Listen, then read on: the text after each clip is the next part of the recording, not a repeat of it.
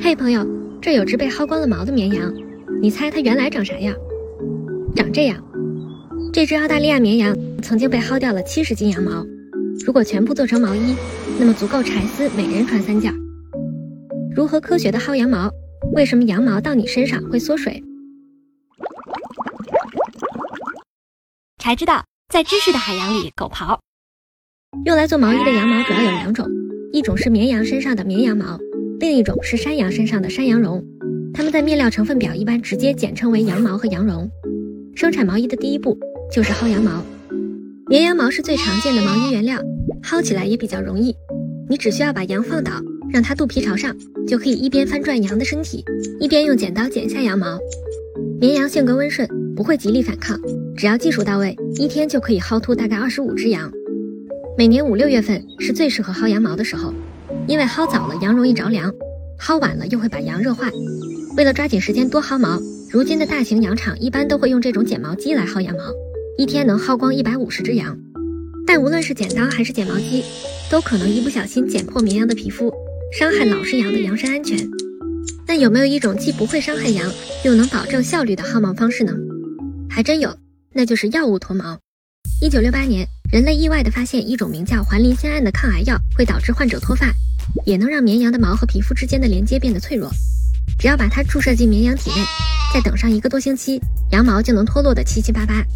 这时候你只需要一把抓住羊毛，往上一拽，就能像脱毛衣一样，把羊毛从羊身上直接薅下来，简单优雅，不会对羊造成任何伤害。而且几天后，羊毛就会恢复正常生长。相比于温顺的绵羊，想薅山羊的羊绒就更费劲了。因为山羊脾气更加暴躁，稍有得罪，它就可能一头把你顶飞。而且山羊绒藏得更深，想要薅羊绒，你需要把山羊扑倒在地，然后把羊角或者羊脖子固定在木桩上，接着用这样一把铁梳子紧贴着山羊的皮肤，慢慢的从头梳到尾，反复几次，才能薅下大约一百五十克羊绒。需要注意的是，山羊只有粗毛底下的那一层细绒才是生产羊绒毛衣的原料，那些直径更粗的羊毛。你得给山羊留下来，别薅得太狠。薅完羊毛后，接下来需要清洗羊毛。这一方面是为了去除羊毛中的杂质，另一方面是为了在羊毛中再捞点油水。字面意义上的捞油水。绵羊毛中含有大量的羊毛油脂，它是生产润唇膏、护手霜等产品的重要原料。所以洗完羊毛的废水可以放进离心机提取出油脂，再送到化工厂萃取，就能得到羊毛精脂。在薅完羊毛后，你可以靠这些羊油再薅一笔。现在你得到了许多羊毛，把它们洗干净，再经过染色、烘干、梳毛等步骤之后，就能变成毛线，再变成毛衣。但此时你会发现，这件毛衣有一个令人窒息的问题，那就是缩水。毛衣缩水的原因主要是羊毛纤维的特殊结构所带来的定向摩擦效应。把一根绵羊毛放大、切开，你会发现它的内部由两种细胞组成。这两种细胞结构不同，使得羊毛天然的朝向一侧卷曲，能够存储空气以便保暖。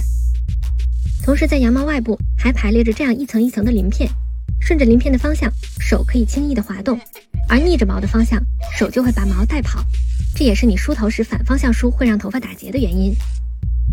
由于卷曲和鳞片结构的存在，当毛衣在洗衣机被反复揉搓时，羊毛纤维会更倾向于朝摩擦力小的方向运动。并不断收紧、纠缠在一起，把纤维之间的空隙填满。水分和高温会加剧这个过程，更快地降低毛衣的柔软性和保暖性。也就是说，毛衣缩水的原因不光是水，更重要的是外力搓洗。如果只是把毛衣泡在冷水里，那问题一般不大。所以，绵羊身上的羊毛也不会因为淋雨就缩水，你别非去抓着它硬搓就行。而山羊绒做的衣服就没这个问题了，因为山羊绒的鳞片结构排列并不紧密，更加光滑均匀。定向摩擦效应比较弱，缩水程度要轻得多，而且山羊绒的直径比绵羊毛更细，能存储更多空气，保暖性更好。所以解决毛衣缩水最好的办法就是直接选山羊绒，除了贵，几乎没有缺点。而且贵也是你的缺点，不是山羊的缺点。什么？你实在改不了这个缺点？好吧，其实便宜的绵羊毛也有解决缩水的办法。既然缩水是因为羊毛表面有鳞片，那只要把羊毛泡进氧化剂溶液中，利用化学反应破坏或剥除掉羊毛表面的鳞片，就可以避免定向摩擦效应，防止毛衣缩水。这种处理方法叫丝光处理，它不会影响羊毛的内部结构，还能让羊毛纤维变得更加光滑。经过丝光处理的羊毛就叫丝光羊毛。现在你终于从一只可爱的小羊身上薅出了一件不会缩水的毛衣，然后你可以像这位澳大利亚女士一样，把毛衣再穿回小羊身上，做到真正的取之于羊，用之于羊。取之于羊，用之于羊。这啥呀？这就没了？你也不知道去拉个广告赞助什么的吗？我们找找这个牌子吧，做羊绒挺好的。哦，这个正尔美斯是吧？没看过呀，这多尔芬斯吧？啥？这不达尔娇丝吗？人家叫正尔娇丝，好吧？哦，正尔娇丝可以哦，可以可以可以，就找正尔娇丝。你可以在微博、微信、喜马拉雅、B 站等平台找到我们。